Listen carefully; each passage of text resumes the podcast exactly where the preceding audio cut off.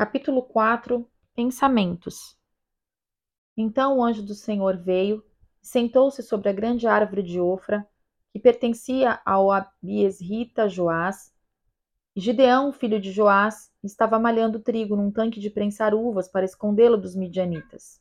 Então o anjo do Senhor apareceu a Gideão e lhe disse: O Senhor está com você, poderoso guerreiro.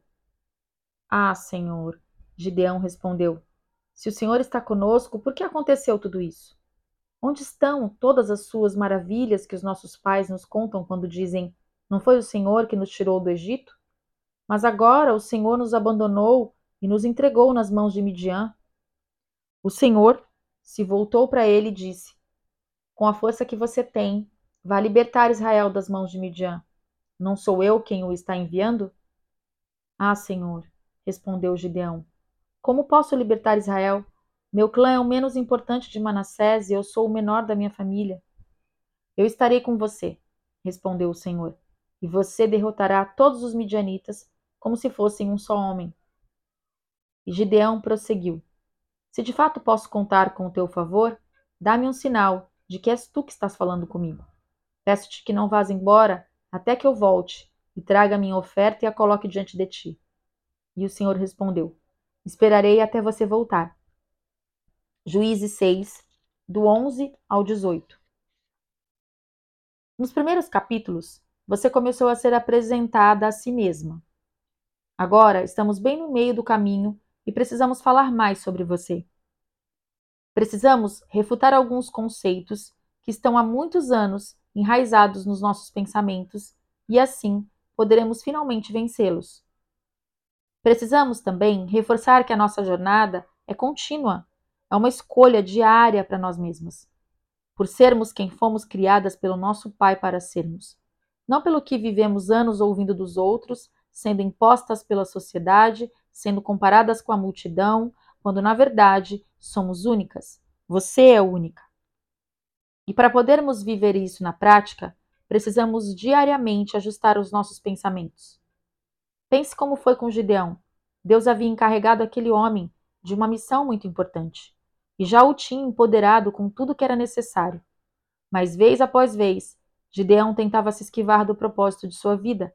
Ele dava desculpas, se diminuía, ele era o seu próprio impedimento para viver os planos de Deus. Tudo isso por causa do, da mentalidade doente que possuía. Ele se achava pequeno demais, incapaz demais, frustrado demais. E enquanto isso, Deus permanecia sendo o seu maior encorajador. Quantas vezes não caímos no mesmo erro de Gideão? Precisamos entender que Deus pensa diferente. Ele pensa a seu respeito como pensava sobre Gideão. Ele tem pensamentos de paz, alegria e esperança sobre nós. Um pouco mais à frente, na história de Gideão, Deus faz uma limpa no exército e deixa apenas 300 homens para lutar ao seu lado. Gideão pensava que não seria suficiente, enquanto Deus tinha certeza de que era exatamente a quantidade necessária. Ei, hoje Deus quer fazer uma limpa nos seus pensamentos. Como Pai de amor, Deus quer tirar esses pensamentos autodestrutivos.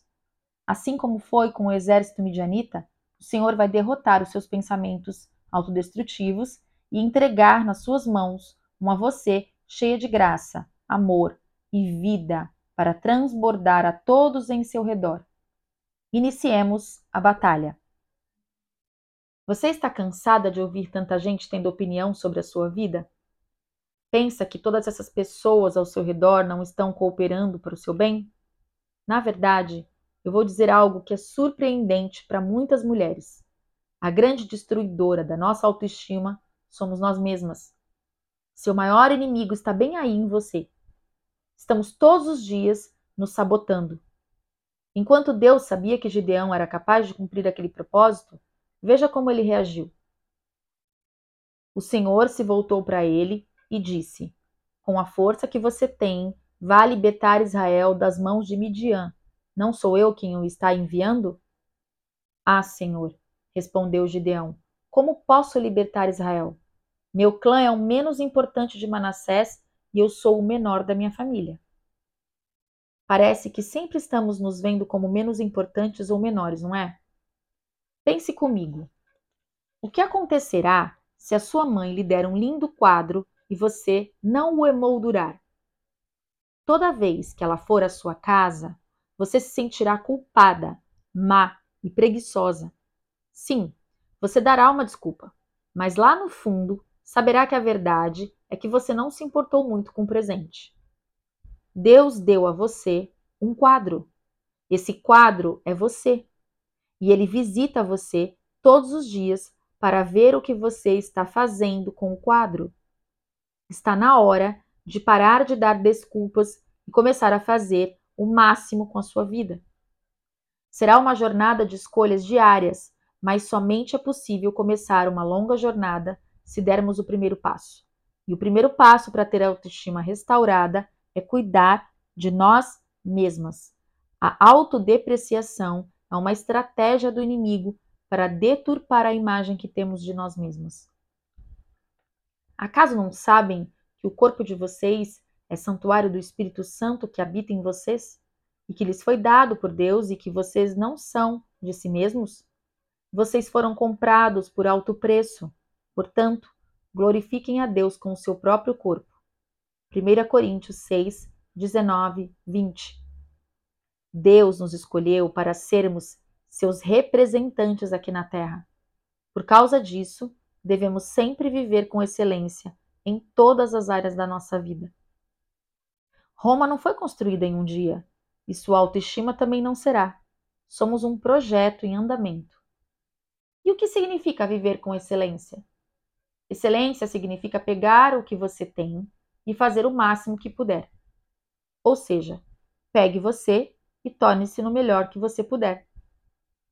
Represente bem Deus na sua saúde. Represente bem na sua maneira de vestir. Represente o bem no seu modo de falar, nas suas amizades, no seu trabalho. Represente o bem em tudo que você é e em tudo que você faz. No entanto, lembre-se: Roma não foi construída em um dia e a sua autoestima também não será. Somos um projeto em andamento. Em quais áreas você se considera uma boa representante de Deus neste mundo? E em quais considera que ainda precisa melhora nesta caminhada? Mas veja bem, se você resolver ser feliz só quando ficar parecida com a Gisele Bündchen, aí nem no céu você vai ser feliz. Essa sensação de inadequação e insatisfação de muitas mulheres vem de uma imagem corporal deturpada. Você se parece com as modelos das revistas, dos outdoors? Se a sua resposta é não, fique tranquila, amiga. Eu também não. Porque as modelos são terrivelmente lindas, impossivelmente magras e extremamente altas. Os cabelos, os dentes e a pele são absolutamente perfeitos. É impossível competir com isso. A boa notícia é que não precisamos. A mídia passa para nós um padrão de beleza inalcançável. E se ficarmos presas a esse padrão, nunca seremos felizes. Se você olhar ao seu redor agora, ou pensar na última vez que saiu de casa, com quantas mulheres parecidas com a Gisele Bündchen você cruzou? Suas vizinhas se parecem com ela? E as mulheres da sua família? Então, por que queremos ser desse jeito, se ela é uma maravilhosa exceção à regra? Quando temos uma imagem corporal deturpada, sentimos vontade de desistir. A tendência é pensarmos: ah, já que eu não consigo ser tão perfeita como as modelos, Pode trazer um pote de sorvete, porque eu vou me consolar. Resultado: depreciamos o nosso corpo, nos alimentamos mal e quebramos a lei de Deus quanto ao descanso. Tudo isso porque ficamos estressadas, entre outras consequências que acabam sendo inseridas no nosso estilo de vida e nem percebemos o que está acontecendo. O sentimento de impotência não vai embora com uma oração ungida. É preciso muita disciplina. Você vence quando para de se destruir por não ser perfeita. E chegou o momento de colocar isso em prática. Faça uma lista, uma pequena lista de autossabotagens que estão na sua rotina, seja em relação à alimentação, seja a não praticar atividades físicas adequadas ou suficientes, seja ainda a permitir que pessoas digam ou façam coisas que fazem mal a você. Comprometa-se a deixar esses maus hábitos para trás, vencer a autodepreciação e prosseguir rumo à transformação. Então o anjo do Senhor apareceu a Gideão e lhe disse: O Senhor está com você, poderoso guerreiro. Ah, Senhor. Gideão respondeu: Se o Senhor está conosco, por que aconteceu tudo isso? Onde estão todas as suas maravilhas que os nossos pais nos contam quando dizem: Não foi o Senhor que nos tirou do Egito? Mas agora o Senhor nos abandonou e nos entregou nas mãos de Midian. Autopiedade nada mais é do que ter pena de si mesma. Nesse trecho que lemos, o Senhor estava dizendo a Gideão que estava com ele, que ele era um grande guerreiro. Mas Gideão, com a sua mentalidade deturpada e cheia de autopiedade, diz em outras palavras: Ó céus, ó vida, todos nos abandonaram, até o Senhor que nos entregou nas mãos de Midian. Gideão começa falando: Ah, Senhor. Daí já sabemos que vem uma crise de autopiedade. Olhando a história, você pode pensar: mas esse tal de Gideão também é complicado demais, né? Misericórdia. Amiga, me desculpe, mas eu preciso que você pare um pouco e reflita quantas vezes você fez o mesmo que ele. Quantas vezes o Senhor mandou você ser corajosa, seguir em frente, virar a página, começar de novo, perdoar, superar, e você ficou sentindo pena de si mesma porque tinha enfrentado uma situação muito difícil. Falo isso com muito amor, viu? Quando focamos na autopiedade, não conseguimos enxergar as maravilhas que Deus fez, assim como Gideão. Optamos por trilhar o caminho contrário ao que nos foi destinado e nos afastamos do propósito de Deus para nossa vida. Chegou o dia de você ser curada da autopiedade e ocupar o seu espaço como filha, herdeira e princesa.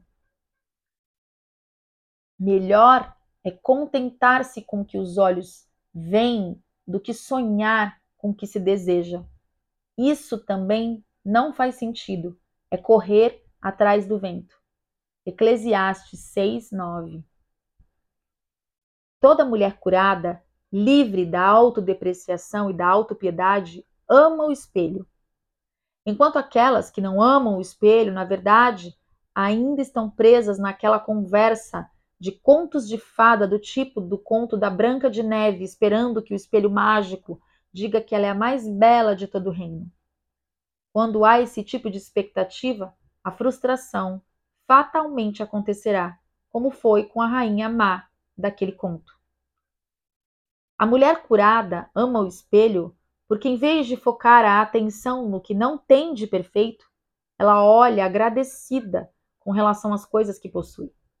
Ela pensa como Paulo em Filipenses 4:11, dizendo: Aprendi a adaptar-me a toda e qualquer circunstância. A verdade é que Gideão possuía esses pensamentos sobre si mesmo, porque desde pequeno havia crescido com medo dos midianitas. Desde cedo ele ouviu dizer que era o menor, então ele tinha uma ótica distorcida das circunstâncias. Com você pode ter acontecido o mesmo. Alguém pode ter liberado palavras duras sobre a sua vida, mas o Senhor investe na sua autoestima. Da mesma forma que fez com Gideão, Deus não descansa até que tenhamos uma vida de liberdade nessa área. Você já pensou nisso? Deus, em sua visão infinitamente ampla, ampliada e cheia de amor, vê o que ainda nem somos e já declara como se fôssemos. Ele olhou para Pedro, tão instável, cheio de altos e baixos, e disse: Pedro, você é uma rocha. Deus olhou para Jacó, mau caráter e mentiroso, e disse: Jacó, você é um príncipe. Vamos aprender a ter pensamentos felizes sobre nós mesmas e entrar em acordo com Deus em nossa mentalidade. Abra sua Bíblia em Filipenses 4:11 e destaque: aprendi. Não é natural estar feliz. Fomos ensinadas a estarmos descontentes, como já falamos. Ser feliz é algo que você precisa aprender em um processo educativo. Lembre-se disso. Você precisa encontrar a felicidade nas coisas que já possui. Como eu disse antes, uma das verdades mais importantes que aprendi foi: eu já tenho mais do que eu mereço. Você também já tem mais do que merece. Deus lhe deu tudo o que você precisa para cumprir o seu destino. Não importa o que aconteceu no seu passado, ele não pode determinar o seu futuro. Toda pessoa tem um passado. Todo mundo passa por problemas na vida. Talvez você não tenha concluído os estudos, ou foi abusada, talvez ainda traída, ou teve de conviver com pais agressivos, Talvez tenha perdido um filho ou talvez seja viúva de um bom marido. Eu sei que tudo isso, cada uma dessas situações é muito triste e compõe um fardo difícil de carregar. Mas você não está sozinha. Jesus a fortalecerá para que você se recupere e não permita que essas marcas cortantes prejudiquem o seu futuro. Jesus está ao seu lado para provar a cura. Na vida, nada acontece sem um propósito. Cada decepção, cada dificuldade, cada porta fechada nos ajudam a ser quem devemos ser em Deus. A medicina afirma que as duas piores dores emocionais são a dor de enterrar um filho e a dor da traição. Mesmo em situações que envolvam dores tão agudas, sempre haverá uma cura que Deus proverá para a sua vida. Eu posso dizer por experiência própria que sofrer é difícil. Eu passei pela dor de enterrar a minha primeira filha, ainda recém-nascida. E caso você ainda não conheça a minha história, pode ver o testemunho completo no canal do YouTube da Igreja do Amor com o título Você vai dar conta. Mas isso é conversa para outro livro. A verdade é que ninguém quer experimentar a dor. Mas uma coisa que eu aprendi com a tempestade da vida é que elas não duram para sempre. Um dia a tempestade passa. Sempre amanhece um novo dia. O que não podemos fazer é deixar que as aflições sufoquem a nossa vida. Quando isso acontece, a nossa alma fica fragilizada. Toda perda não tratada fragiliza a nossa alma. Transforme os seus problemas em oportunidades Satanás se aproveita das circunstâncias e das nossas fragilidades para nos derrubar e nos manter no chão. Onde há ferida, mágoa e falta de perdão, o diabo está ali. É o habitat dele. Talvez você tenha vivido algo como uma traição, uma ausência ou a rebeldia de um filho, e isso a tenha feito desenvolver uma mágoa de Deus a ponto de dizer: eu oro tanto e o milagre não vem? Porque Deus faz com uma fulana, com a cicrana, mas não faz comigo? Não fique presa a esse tipo de pensamento. É destrutivo demais. Não se deixe vencer por, por fragilidades. Não dê razão para que o inimigo tenha poder sobre a sua felicidade. A gente fica presa ao passado porque namorou muito e não deu certo e acha que vai ficar para titia.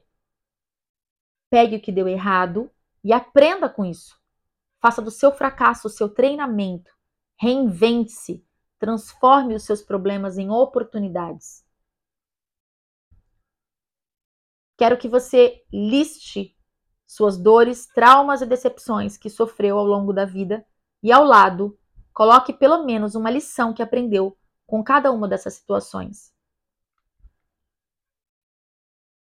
Sabemos que Deus age em todas as coisas para o bem daqueles que o amam, dos que foram chamados de acordo com seu propósito. Romanos 8, 28. Deus não desperdiça nada, nem o mal que lhe sobrevém, nem a maldição que tentam impor sobre você. Ele pega as situações mais difíceis da sua vida e as transforma em bênçãos. Recupere-se. Deus está com você e proverá todo o suporte de que você precisa. Noemi sofreu muito. Em pouco tempo perdeu o marido e os dois filhos. Ao decidir retornar para sua eterna terra natal, tentou fazer com que as suas noras voltassem cada uma para sua família. Orfa relutou, mas aceitou a orientação da sogra. Já Ruth não. Sua decisão de acompanhar Noemi fez com que dissesse uma das declarações mais lindas da Bíblia. Não insistas comigo que te deixe e que não mais te acompanhe. Aonde fores, eu irei. Aonde ficares, ficarei. O teu povo será o meu povo e o teu Deus será o meu Deus. Onde morreres, morrerei, e ali serei sepultada. Que o Senhor me castigue com todo rigor, se outra coisa que não a morte me separar de ti. Ruth, capítulo 1, 16 e 17. Deus motivou Ruth a permanecer ao lado de Noemi, assim como uma figura do Espírito Santo que vive ao nosso lado, preocupado com a nossa autoestima. Deus sempre vai prover alguém para cuidar de você. Deus enviou o Espírito Santo para ajudar você. Quando você achar que acabou, será o momento em que Deus começará a mudar a sua história. Quando Gideão ouviu o sonho e a sua interpretação, adorou a Deus. Voltou para o acampamento de Israel e gritou: Levantem-se! O Senhor entregou o acampamento midianita nas nossas mãos. Dividiu os trezentos homens em três companhias e pôs nas mãos de todos eles trombetas e jarros vazios com tochas dentro. E ele lhes disse: Observem-me, façam o que eu fizer quando eu chegar à extremidade do acampamento, façam o que eu fizer. Quando eu e todos os que estiverem comigo tocarmos as nossas trombetas ao redor do acampamento, toquem as suas e gritem: pelo Senhor e por Gideão. Juízes, capítulo 7, versículos 15 ao 18. Gideão pediu muitas provas a Deus. Ele pediu várias confirmações e o Senhor pacientemente concedeu. Demorou certo tempo, mas Gideão chegou ao ponto de verdadeira metanoia em sua vida. Uau! Como valeu a pena! Suas palavras estavam cheias de confiança. Você percebeu a diferença? Nessa parte da história, o Senhor tinha orientado Gideão a diminuir o seu exército até que restassem apenas 300 homens. E após receber uma confirmação de Deus, Gideão estava pronto para lutar porque sabia que venceria a batalha. Nem parece o mesmo homem cheio de autodepreciação e autopiedade do começo da história. O segredo está na mente. Gideão, a partir daquele momento, tinha pensamentos de vitória, proferia palavras de vitória e agia como um vitorioso. Quando ele trocou os seus pensamentos de derrota por pensamentos de acordo com o que Deus dizia sobre ele, tudo mudou. O que você guardar na sua mente tenderá a acontecer na sua vida. Se você continuar a acreditar no que sempre acreditou, continuará a agir como sempre agiu. Se você continuar a agir como sempre agiu, continuará a alcançar o que sempre alcançou. Se você quer ter resultados diferentes na sua vida pessoal ou no seu trabalho, tudo que tem a fazer é mudar a sua maneira de pensar. Somente quando o você consegue se transformar em eu consigo é que a coisa acontece. Por onde a mente vai, o homem segue. Os nossos pensamentos nos dirigem. Precisamos entender o poder da mente. O sucesso em cada aspecto da vida começa com um pensamento e o fracasso também. Muitas vezes achamos que conseguimos vencer por causa de uma palavra de encorajamento. Você consegue. No entanto, somente quando você consegue se transforma em eu consigo é que a coisa acontece. A mesma coisa ocorre com os pensamentos de incredulidade. Por que eles nos levam à depressão e à angústia? porque ficam impregnados na nossa mente e exercem influência direta na nossa tomada de decisões. Nossos pensamentos afetam os nossos relacionamentos, nossa autoimagem, nossas finanças, nossa saúde, a física, a emocional e a espiritual, nossa produtividade no trabalho e em casa, nossa maneira de administrar o tempo, nossas prioridades e nossa capacidade de desfrutar a vida. Porque, como ele imagina em sua alma, assim ele é. Provérbios 23, versículo 7. E, em outras palavras, nós nos tornamos aquilo que pensamos. Não quero dizer que com o pensamento podemos conseguir o que quisermos. Isso é uma filosofia humanista. Mas precisamos reconhecer que os pensamentos são uma chave. O que fazer? Renove seus pensamentos. Encha sua mente com os pensamentos de fé e confiança, ao invés de tentar apagar os pensamentos de preocupação, medo e negatividade. Encher a mente com bons pensamentos é mais fácil que tentar esvaziá-la dos negativos. A fé vem por se ouvir a mensagem, e a mensagem é ouvida mediante a palavra de Cristo. Romanos 10, 17. Tenha pensamentos de fé a seu respeito.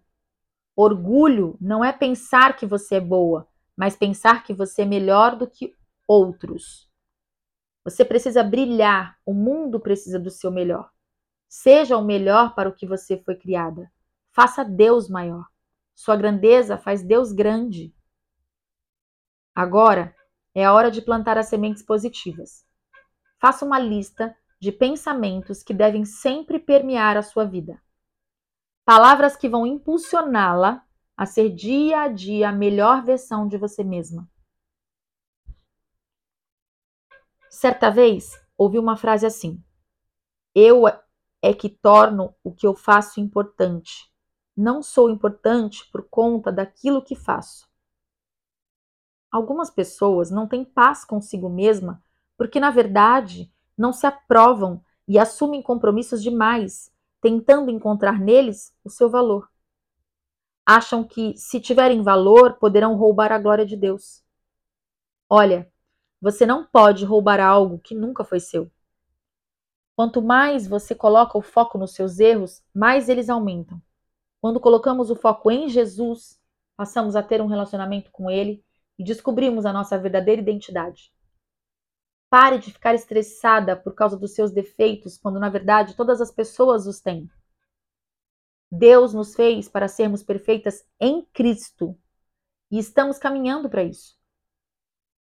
É como se uma criança dissesse: minha mãe me deu seu vestido de noiva para eu usar quando eu me casar e a cada ano eu estou crescendo para um dia caber nele. Ele já é meu, embora ainda não sirva em mim. Sempre dizemos: ninguém é perfeito. O que queremos dizer é que ninguém manifesta um comportamento perfeito. Essa é uma afirmação correta. Porém, nosso comportamento é muito diferente da nossa identidade. A Bíblia diz que a fé em Jesus nos torna justos. Romanos 3:24. Bom, se somos justas, por que não agimos sempre com justiça? Simplesmente porque ainda estamos crescendo até sermos pessoas que agem assim. Quanto mais servimos a Deus, agimos cada vez menos da maneira errada e cada vez mais da maneira certa. Quem somos em Cristo é completamente diferente do nosso modo de agir. Quando nascemos de novo, nós nos tornamos filhas, recebemos nova identidade. Se você teve um filho, ele recebeu o seu sobrenome ao nascer, certo? Minhas filhas têm o Pereira. Elas nunca serão mais ou menos Pereira. Nem sempre elas vão agir como eu gostaria, como alguém que represente bem o nome da família. Mas, mesmo assim, serão sempre Pereira. Quem é a pessoa com quem você mais convive? É você mesma. Você precisa se lembrar de que convive consigo mesma o tempo todo. Portanto, tome a decisão de gostar de si mesma. Se você não gostar de si mesma, a vida será muito dura para você, pois terá que conviver 24 horas por dia com alguém que não gosta. Não estou dizendo com isso que você vai simplesmente ignorar as suas falhas. Não. Você vai trabalhar para diminuí-las e para potencializar as suas qualidades.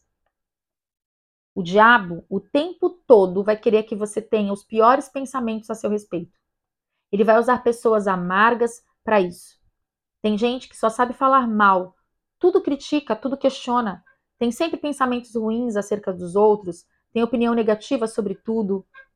Esse tipo de gente já me angustiou tanto, mas sabe, eu tenho crescido, tenho buscado a Deus para que isso não me afete.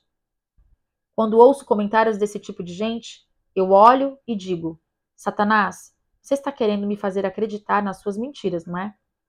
Fique bem aí no seu cantinho, porque eu estou voando e nada vai me impedir de chegar ao lugar que Deus tem para mim. Ouça pessoas que acreditam em você, que a encorajam, que sabem demonstrar amor e que acreditam nos sonhos de Deus para sua vida. Se essa pessoa lhe fizer uma correção, aceite de coração. Valorize o amor de Deus por você. Você é muito importante. Saber que Deus nos ama incondicionalmente é uma absoluta necessidade para progredirmos na nossa caminhada com Ele. Jesus não morreu para que fôssemos religiosos. Ele morreu para que pudéssemos ter um relacionamento profundo, íntimo e pessoal com Deus. É crucial que você aprenda a separar quanto você é importante para Deus do que você faz de certo e errado. Somos enganadas e levadas a pensar que nossa aceitação se baseia no nosso desempenho, mas isso é totalmente antibíblico. O diabo quer nos levar a acreditar que o que fazemos é mais importante do que quem somos. A grande estratégia do diabo é usar as nossas falhas para nos afastar da autoaceitação. Pensamos: ah, se eu me comportasse melhor, poderia gostar mais de mim mesma. Ficamos absolutamente constrangidas com as nossas fraquezas. Nós nos alegramos com o nosso sucesso e ficamos deprimidas com o nosso fracasso. Lutamos e nos esforçamos em busca da perfeição, mas de algum modo ela sempre nos escapa. Precisamos aprender a nos ver em Cristo, não em nós mesmas. Ouvi uma frase que falou muito ao meu coração. Se você olhar para o mundo, será oprimido. Se olhar para si mesmo, ficará deprimido. No entanto, se olhar para Jesus, terá descanso. Enquanto pensarmos que o amor de Deus é condicional, continuaremos tentando conquistá-lo para provar que somos dignas de ser amadas. Aí, quando cometemos erros, sentimos que não temos mais valor e, portanto, não merecemos mais ser amadas. Sofremos culpa, vergonha, condenação. Continuaremos tentando provar o nosso desempenho até ficarmos exaustas. Um ditado popular afirma que a esperança é a última que morre. Embora seja interessante, a sua mensagem não é verdadeira. A esperança não morre.